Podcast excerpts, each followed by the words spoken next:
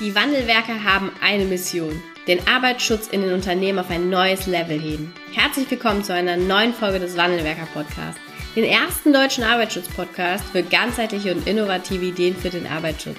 Heutzutage können Informationen schnell gegoogelt werden. Experten, die mit neuen Strategien und Methoden Arbeitsunfälle nachhaltig reduzieren, sind gefragter denn je.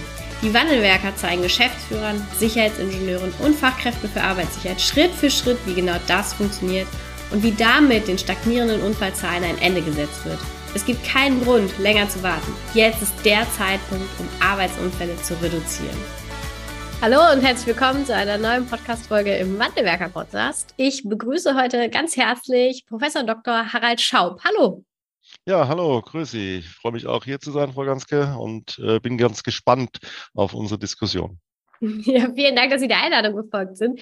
Wir haben Sie, äh, wir sind auf Sie aufmerksam geworden über einen Kollegen von der Berufsgenossenschaft ähm, auf einer gemeinsamen Veranstaltung, die wir äh, gestaltet haben. Und da war, der hat uns ein Paper mitgegeben, hat gesagt, hier der Professor Schaub, der macht ganz tolle Sachen zum Thema ähm, ja auch menschliche Fehler und äh, der Einfluss von Menschen auf auch äh, Schadensereignisse und ähm, ja, und deshalb freue ich mich sehr, dass Sie der Einladung gefolgt sind und wir heute mal über dieses tolle Thema sprechen können. Ähm, ja, Sie sind ähm, ja Privatdozent und äh, Diplompsychologe als außerplanmäßiger Professor seit 2005. Ähm, auch externes Fakultätsmitglied damit und sind aber eben auch ganz, äh, ja, haben auch einen, einen äh, sind, ja, wie sagt man, Leiter der, Ak der Akademie, haben Sie gesagt, ne? Leiter der genau, Akademie genau. bei der IABG. Was macht das IABG?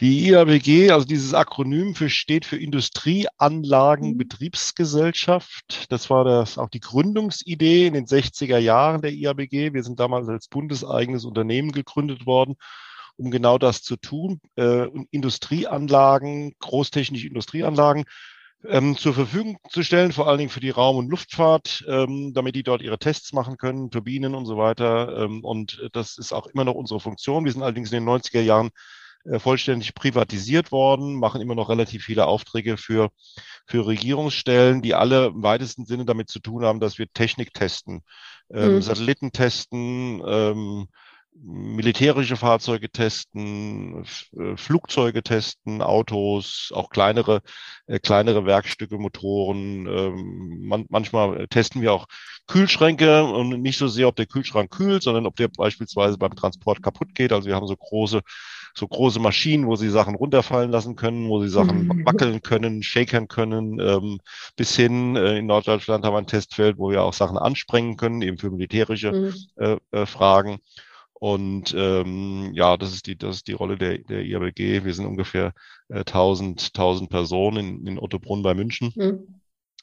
Und äh, die Akademie ist eine meiner, eine, eine meiner Aufgaben dort. Ich bin dort dann zuständig da, wo ja, Mensch auf Technik trifft. Ähm, 2005 bin ich zur IABG gekommen, weil man ähm, gemerkt hat, ähm, dass wenn Sie ein System technisch testen, ähm, dass das System vielleicht perfekt oder gut sein kann, gut funktionieren kann, aber wenn die Menschen das nicht bedienen können, äh, weil es zu komplex ist oder wenn sie es nicht bedienen wollen, weil irgendwie motivational eine Sperre ist oder wenn, wenn Dinge eingebaut sind, wo man sagt, das ist bar jeder intuitiven äh, Bedienung, dann haben sie eben ein Problem. Ähm, es mhm. muss nicht immer zum Unfall kommen, es kann auch eine reine, äh, einfache Ineffizienz sein, aber jedenfalls das hat man eingesehen. Damals haben wir eben den ganzen Bereich Human Factors bei der IABG aufgebaut.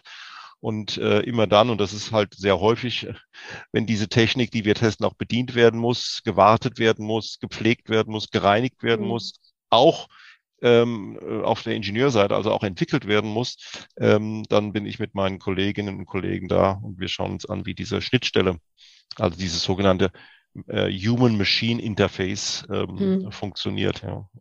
Okay, es hört sich an wie ein riesiger großer Spielplatz. ja, ein bisschen. Ein bisschen. Ja, wenn Sie mal Zeit haben, kommt, besuchen Sie uns in Otto. Oh ja, gerne. Ja. Ähm, es ist besonders spannend, wenn wir gerade einen großen Test haben, nicht, mhm. wo man gerade so sieht, wie ein Satellit getestet wird oder mhm. wie, wie große Teile von Flugzeugen. Also wir, haben, wir mhm. testen auch Flugzeuge im, im, im, also typischerweise testen Sie Flugzeuge äh, segmentweise, aber wir haben den den A400M, also den Militärflieger und den A380 äh, in, in, voller Größe getestet. Da, da, das ist schon sehr spannend, wenn so ein Großflugzeug da an der Halle steht und überall irgendwelche Hydraulik und sonstige mhm. Maschinen mhm. an diesem Teil zerren und, und rütteln mhm. und wackeln. um eben, ähm, das ist so der Sinn dieser Sache, eine, ein Flugprofil ähm, mhm. in verkürzter Zeit ähm, zu überprüfen, zu schauen, welche, welche Probleme treten auf, wie kann man diese Probleme bewältigen. Ja. Mhm. Ja, das klingt schon auf jeden Fall atemberaubend mal anzuschauen. Ne? Das äh, nutze ich, glaube ich. Da komme ich auch rum, welche Wünsche überwinden. ähm, ja, wir wollen heute ja so ein bisschen über die Rolle des Faktors Mensch auch sprechen und vor allen Dingen aber eben auch vielleicht dann darüber sprechen. Ich sage das jetzt mal so platt, wenn der Mensch vielleicht nicht funktioniert oder wenn es vielleicht nicht so funktioniert, wie wir uns das eigentlich in der in der Ursprungsidee ähm, fürs Funktionieren vorstellen. Was ist denn aus Ihrer Sicht menschliches Versagen und wo, wo spielt es dann auch eine Rolle?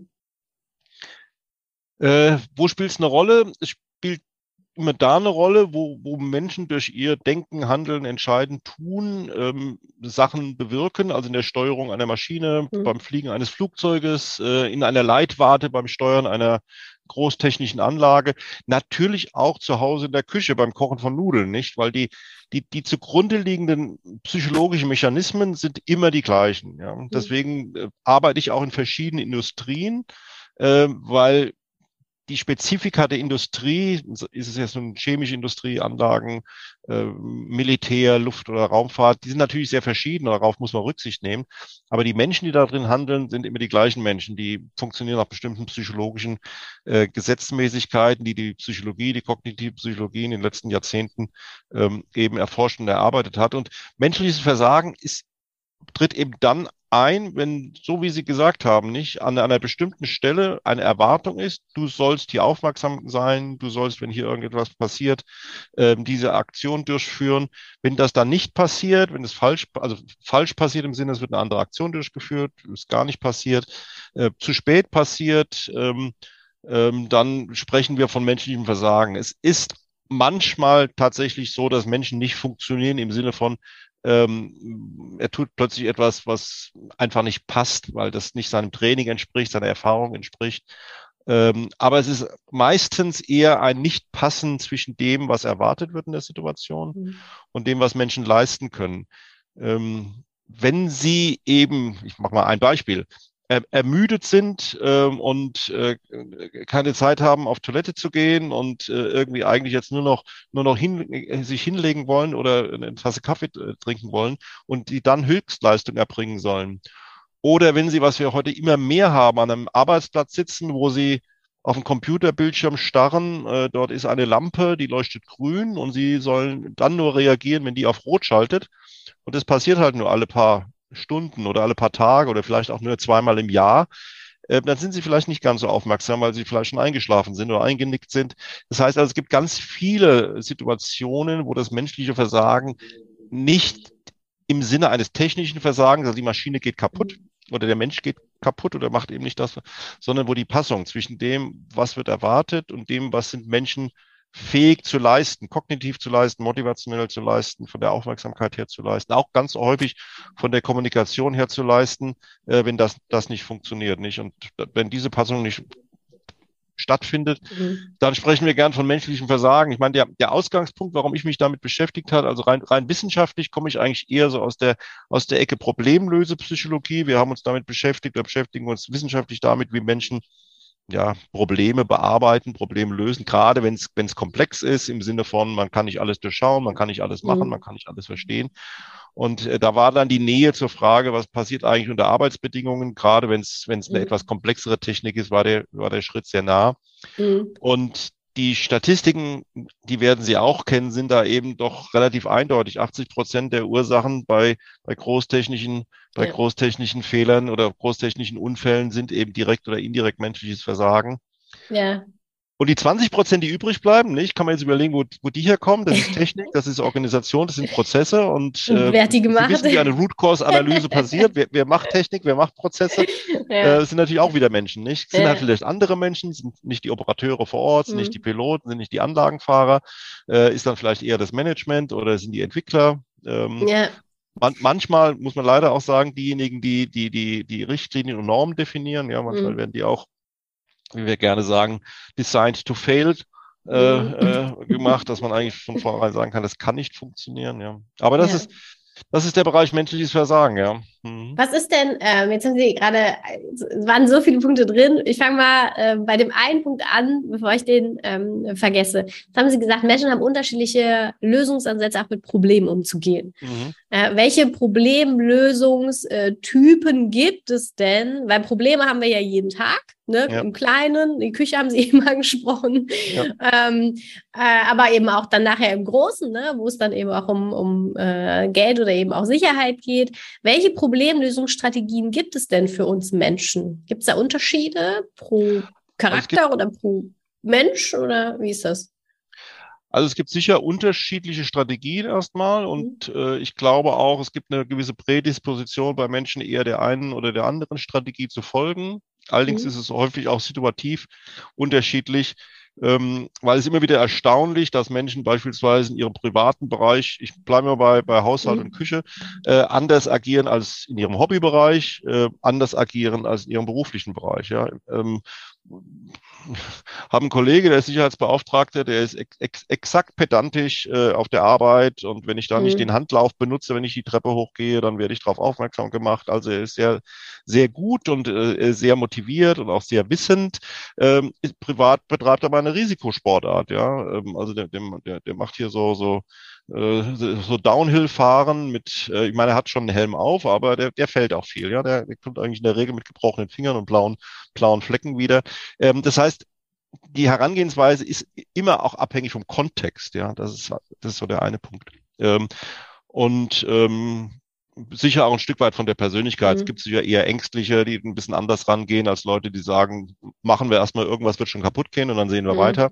Aber da sind wir auch schon bei den Strategien. Also ich glaube, die, die Strategie, die wir alle gerne verwenden, äh, weil es die einfachste ist, ist, die, ist, die, ist das Leugnen, nicht? Ähm, zu sagen, okay, das ist, das ist gar kein Problem, ja. Also okay. so, sehe ich, ich nicht, ja. Echt? Ist oder, das schon? oder leugnen im etwas erweiterten Sinn, ja, ja, das ist schon, aber das wird sich schon wieder schütteln. Ähm, oder ja, so groß ist das Problem auch nicht.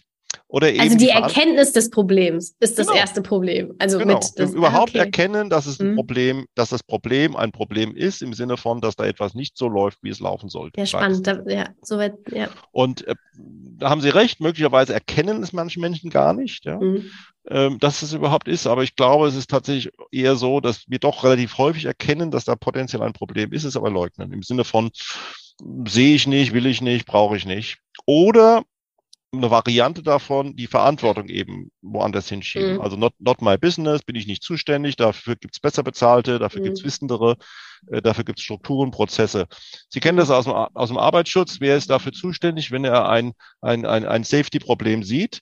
Nicht der Arbeitsschützer, sondern derjenige, der das Safety-Problem sieht, nicht? Der, der hat es, der hat es zu benennen und zu melden. Aber jetzt so, mal ehrlich, in, der, so in der Theorie. Genau, so in der Theorie. So in der Theorie Bei wem ja. klingelt das Telefon? Genau.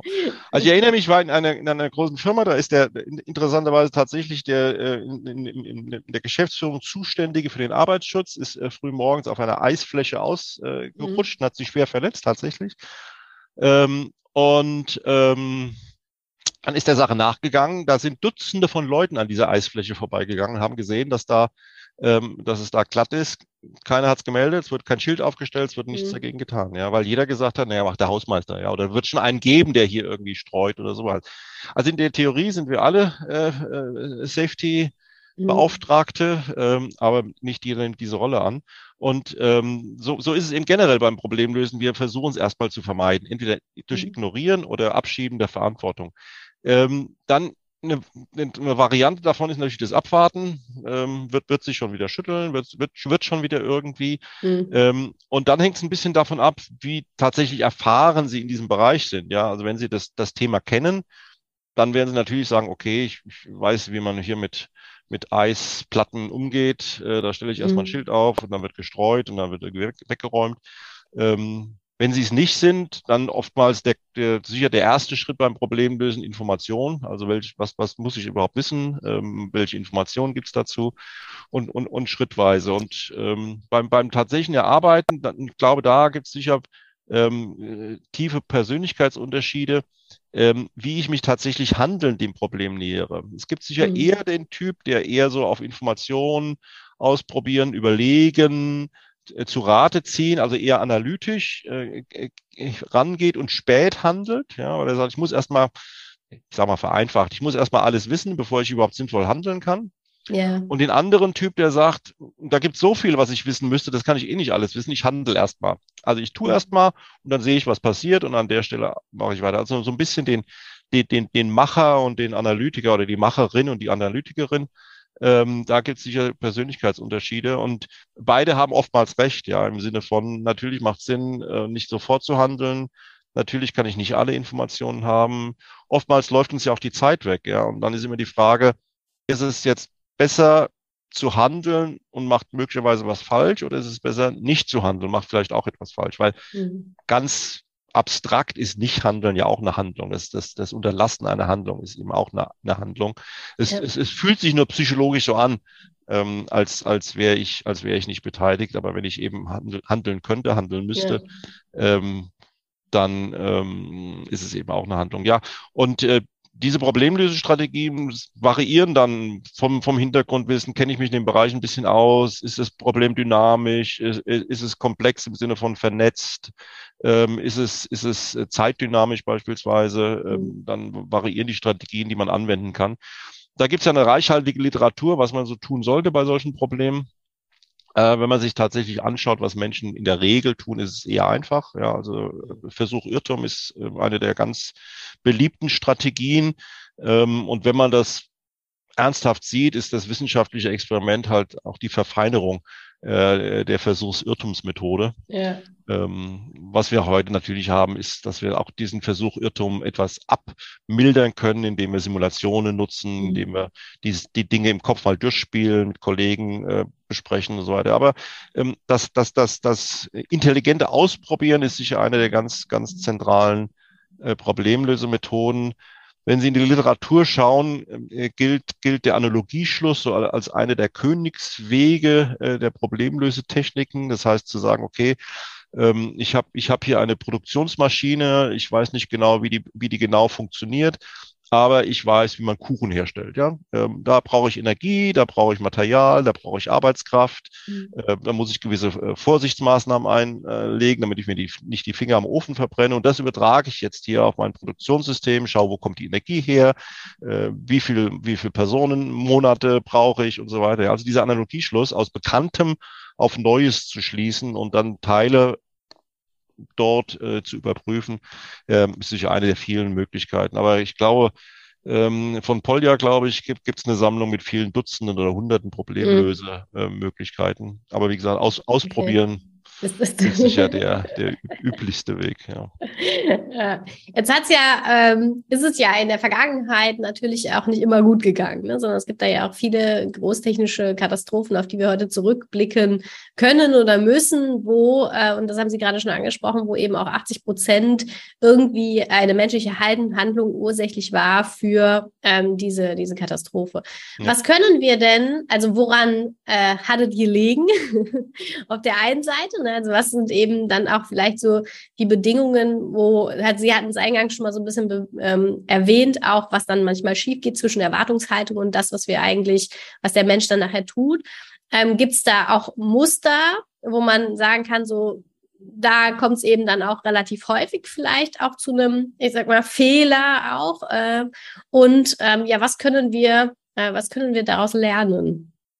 Aus den großtechnischen Katastrophen. Ja, also es hat natürlich immer wieder unterschiedliche Ursachen, auch im psychologischen Bereich, sage ich mhm. mal, und auch eine Kombination. Ähm, was fast immer eine Rolle spielt, sind Kommunikationsfehler. Okay. Äh, nicht, die, nicht die richtigen reden mit den richtigen Leuten, beziehungsweise es wird nicht über das Richtige geredet oder es werden viel zu häufig Dinge angenommen im Sinne von, dass das weiß der. Ich war letztes, vorletztes Jahr bei, der, bei einer Firma, die haben einen Unfall analysiert und da muss man sagen, der Unfall ist nur deswegen passiert, äh, weil man einer Person nicht gesagt hat, äh, hier musst du das so und so machen, weil alle gedacht haben, der weiß das, ja. Ähm, mhm. Er hat es halt, er hat's halt mhm. nicht gewusst, ja. Ähm, das heißt also, Kommunikation ist sicher eine sehr häufige Ursache, die fast immer mitschwingt. Ähm, was Sie in Betrieben ja sehr häufig haben, Sie haben veränderte Technik, aber die Dokumentation wird nicht nachgeführt. Sie haben zwar eine neue Dokumentation, aber die Arbeitsanweisungen werden nicht nachgeführt. Die Arbeitsanweisungen sind zwar neu, aber das Training oder die Schulung auf die Arbeitsanweisung wird nicht nachgeführt. Ähm, mhm. oder, oder die Dinge passen nicht zusammen. Ja, Sie haben Arbeitsanweisungen, die passen gar nicht zu dem, was Sie, was Sie da auf, dem, auf der Werkbank liegen haben. Oder Sie haben ein Training, was äh, nicht zu den, zu den aktuellen Dokumenten passt. Also da haben sie oftmals, dass diese, also nicht nur die Kommunikation, wir beide reden miteinander, sondern auch diese vermittelte Kommunikation ähm, über über äh, äh, Arbeitsanweisungen, über Bedienungsanleitungen, über, über Handreichungen, was auch immer, äh, funktioniert oftmals auch nicht. Ähm, die ähm, Industrienorm ISO 9241, das ist die Norm, die sich mit der Mensch-Maschine-Schnittstelle im weitesten Sinne äh, beschäftigt. Also wie muss eine Schnittstelle äh, so gestaltet sein, dass sie ergonomisch, usable, vernünftig bedienbar ist. Die formuliert verschiedene Prinzipien und ein Prinzip, äh, was sie formuliert, halte ich für sehr zentral, weil es eine der zentralen auch Ursachen sind, die wir gerade mit komplexer äh, Technik haben. Das ist die Erwartungskonformität. Verhält sich das System so, wie der Benutzer erwartet, dass sich das System verhält? Wir hatten vor drei oder vier Jahren die, die Unfälle der, der, der neu gestalteten 737 MAX von Boeing. Die ist äh, zweimal, glaube ich, abgestürzt, bevor man sie dann tatsächlich aus dem Betrieb genommen hat. Was war da eines der zentralen Punkte? Man hat, man hat die Flugeigenschaften im Wesentlichen, glaube ich, das Trimmverhalten dieses Flugzeugs geändert, ohne es den Piloten zu sagen. Das heißt, die Maschine hat sich anders verhalten, als, als die Piloten es erwartet haben, dass es sich verhält. Und äh, diese Erwartungs, äh, diese Erwartungsbrüche sind eine ganz, eine der ganz zentralen äh, Faktoren. Die Situation ist nicht so, wie wir erwarten oder wir denken, dass mhm. sie sind. Das System verhält nicht so. Eine, eine der, der, der, der frühen Unfälle, wo man das eigentlich erst so angefangen hat, diesen Human Factors zu untersuchen, äh, war die, die 86er Jahre waren ja die 1986er Jahre, der, waren relativ viele großtechnischen Unfälle. Mhm.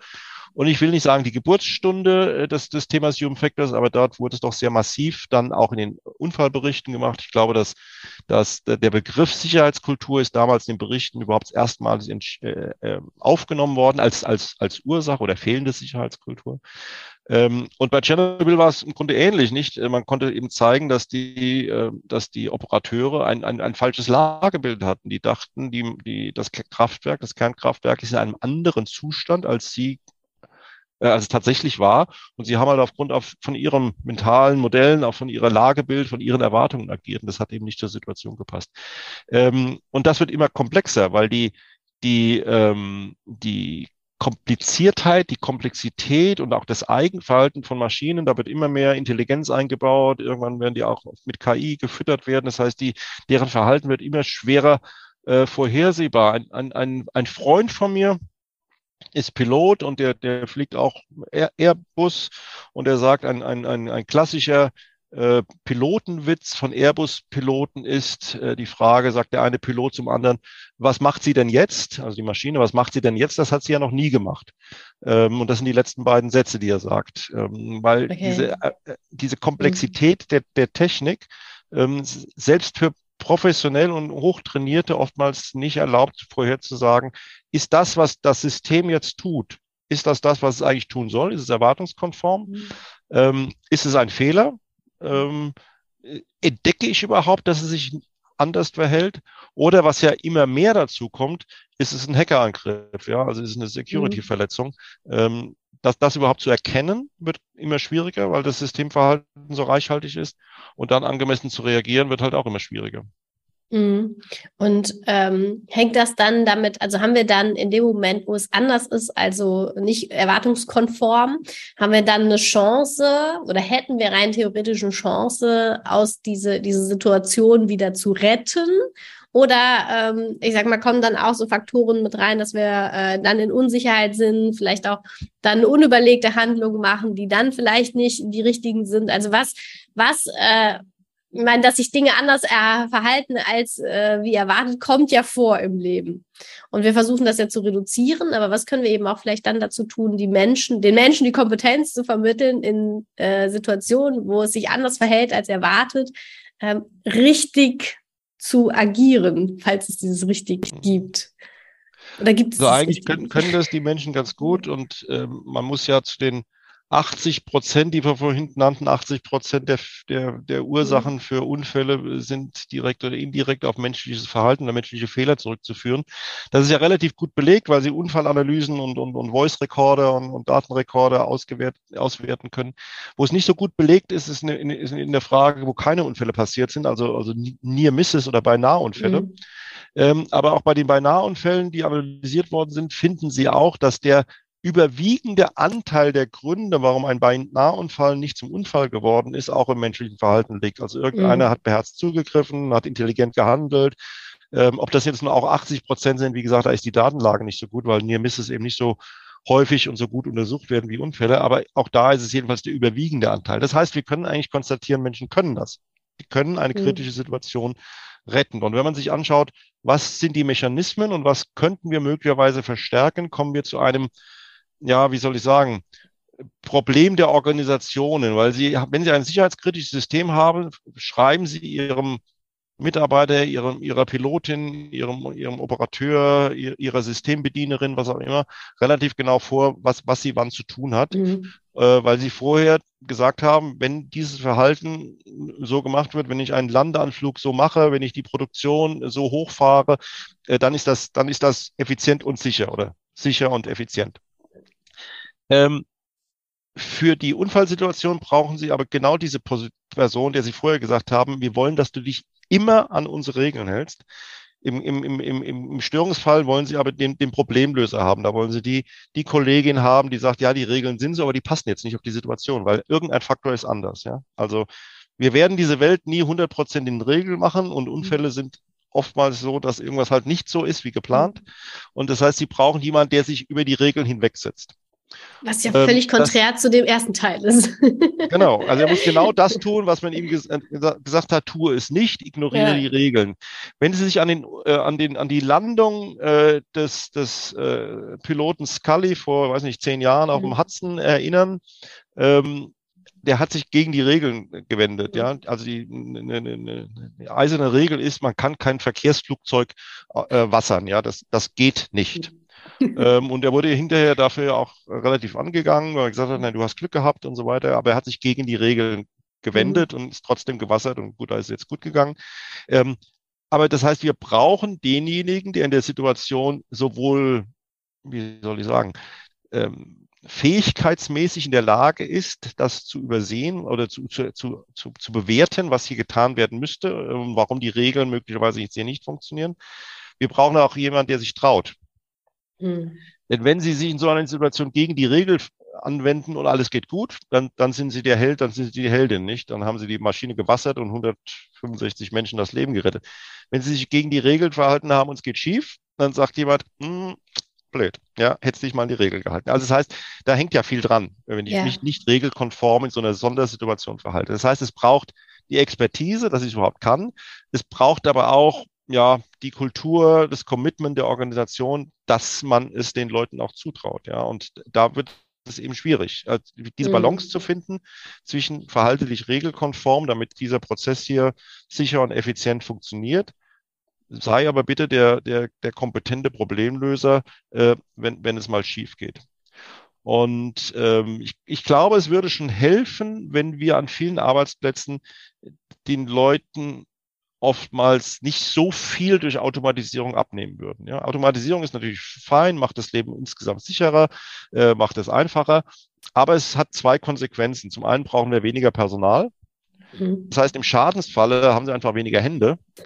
Ähm, ich erinnere mich an einen Fall, den wir auch äh, analysiert haben, kam es zu einem Brand äh, in, in einem, in einem äh, Krankenhaus. Ähm, und das Ganze lief deswegen extrem klimpflich ab, weil der Brand genau zur Schichtübergabe stattgefunden hat. Sie hatten einfach doppelt so viele Leute da, ja. Und mhm. jeder konnte was tun und es waren genügend Leute da, die gucken, machen, äh, tun konnten. Wäre der irgendwie zwei Stunden früher oder eine Stunde früher oder später eingetreten, wäre es wahrscheinlich tatsächlich äh, weniger gut verlaufen. Also das heißt einfach, Menschen, die was tun, die nachdenken können, helfen oftmals, ja. Aber die nehmen wir aus den, aus den automatisierten Systemen heraus und wir nehmen die Kompetenz heraus, ja weil wir sagen, naja, gut, dieses Flugzeug fliegt ja hier eh mit Autopilot und kann im Grunde allein starten und landen. Lieber Pilot, du brauchst das nicht, ja. Ähm, das heißt, dort, und da, da, daraus entsteht die paradoxe Situation. Je mehr automatisierte Systeme wir haben, desto mehr müssen wir eigentlich die Leute trainieren, ähm, mit diesem System umzugehen, weil das Training on the Job findet kaum noch statt. Weil ja. der, die Anlage wird eben vom Computer gefahren, das Flugzeug wird vom, vom, vom, vom Autopiloten gesteuert. Äh, wir in unseren Autos haben ja auch immer mehr Assistenten, ja. Also ich muss ja gar nicht mehr darauf achten, Abstand zum Vordermann zu halten. Das macht ja irgendein Assistent, ja. Ähm, und also man sieht das ja sehr schön, wie, welche Folgen das hat. Also wenn Sie heute einem, äh, sagen wir, einem, einem 13, 14, 15-Jährigen einen, einen Shell-Auto-Atlas auf den Schoß legen und sagen, bitte navigiere mich mal von Frankfurt nach Paris, das wird nicht funktionieren, ja, weil der. Der wird Sie erst mal fragen, dass das völlig unnötig Google ist. rechts geradeaus, du bist da, ja.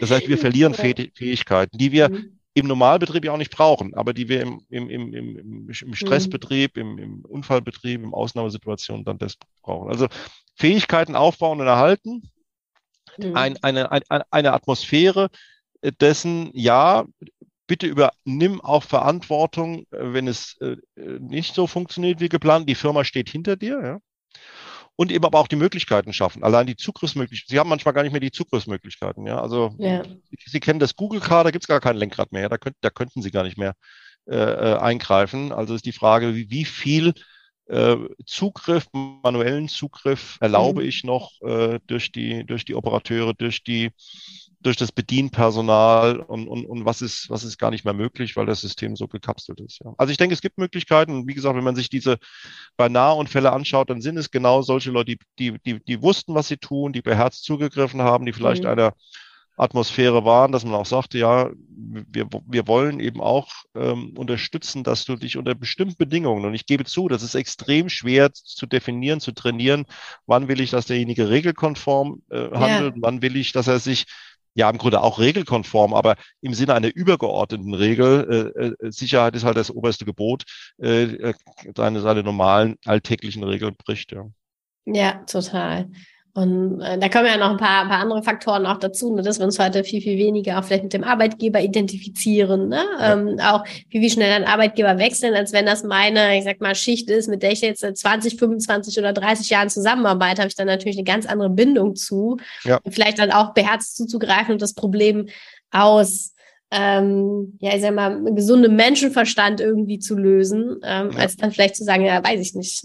Das ist ja, ja, spannendes Thema. Ja, ein ganz, ganz, ganz schwieriges Thema. Wie gesagt, ich glaube, es hängt, hängt ganz ursächlich daran, dass die Menschen überhaupt erstmal sowohl die fachliche Kompetenz mhm. brauchen ähm, und eben nicht mehr einfach nur noch Überwacher sind an der roten und grünen Lampe, sondern auch die fachliche mhm. Kompetenz brauchen.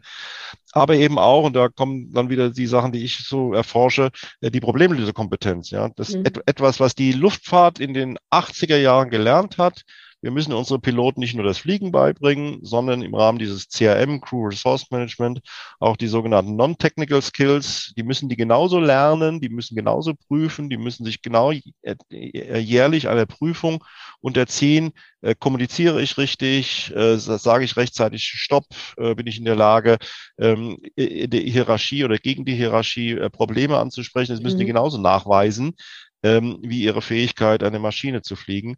Und ähm, ich glaube, das ist ein guter Ansatz.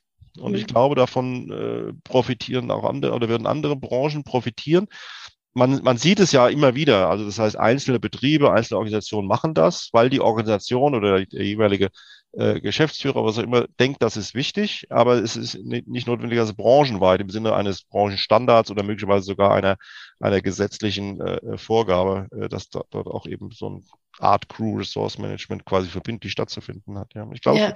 es würde helfen, weil es eben diese, äh, diese beiden, zwei, zwei der zentralen Probleme, die ich genannt hatte, äh, adressiert adressiert noch andere Sachen, aber vor allem die Frage der Kommunikation, also mhm. richtig zu kommunizieren, überhaupt zu kommunizieren, auch, auch Unsicherheit zu kommunizieren, ähm, und ähm, die, die Überprüfung der Erwartungen, ja. Also ist das, was ich jetzt hier meine zu tun, ist das tatsächlich, wie die Situation gestaltet ist? Muss ich das hinterfragen?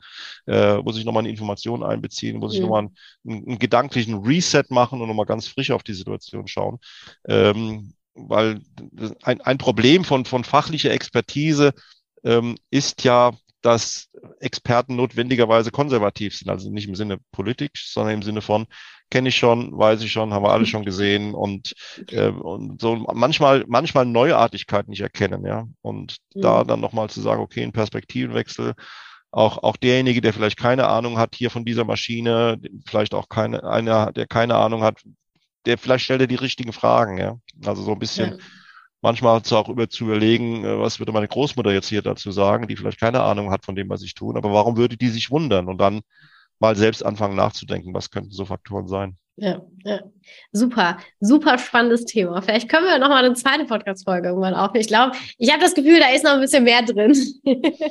ja, da kann man, da kann man noch einiges sagen. Mich, mich beschäftigt und nicht nur mich, mich ja. beschäftigt es ja schon ein ganzes Arbeitsleben, ja. Ja, ja, sehr cool. Ja, vielen Dank, äh, dass Sie unser Gast waren heute für diese Podcast-Folge. Ähm, äh, total spannend. Ähm, und ich glaube, da werden wir auf jeden Fall auch nochmal, ähm, ja, gerne auch nochmal eine zweite Podcast-Folge zu aufnehmen. Ähm, ich wünsche Ihnen natürlich für sowohl äh, die Tätigkeit an der Hochschule, ähm, auch natürlich dann äh, im Rahmen der Akademie weiterhin viel Erfolg, dass Sie dann noch ähm, dass wir da noch viele Schritte in die richtige Richtung machen.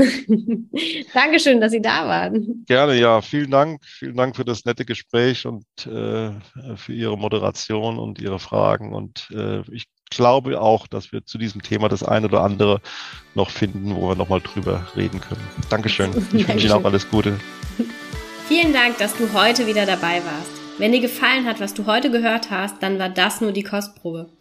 Willst du wissen, ob du für eine Zusammenarbeit geeignet bist? Dann gehe jetzt auf www.wandelwerker.com-termin und buche dir einen Termin.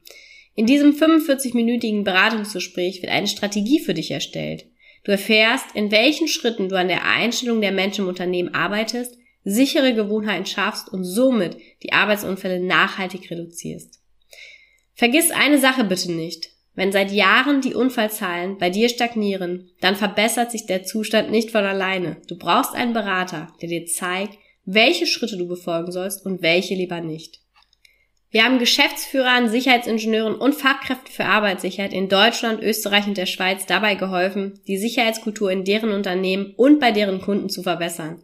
Als Kooperationspartner des Verbandes für Sicherheit, Gesundheit und Umweltschutz bei der Arbeit liegt es uns am Herzen, dir das notwendige Handwerkszeug auf dem Weg zur Vision Zero zu zeigen und bei der Umsetzung zu unterstützen. Wenn du wissen willst, ob du für eine Zusammenarbeit geeignet bist, dann sichere dir jetzt unter www.wandelwerker.com-termin deinen persönlichen Termin.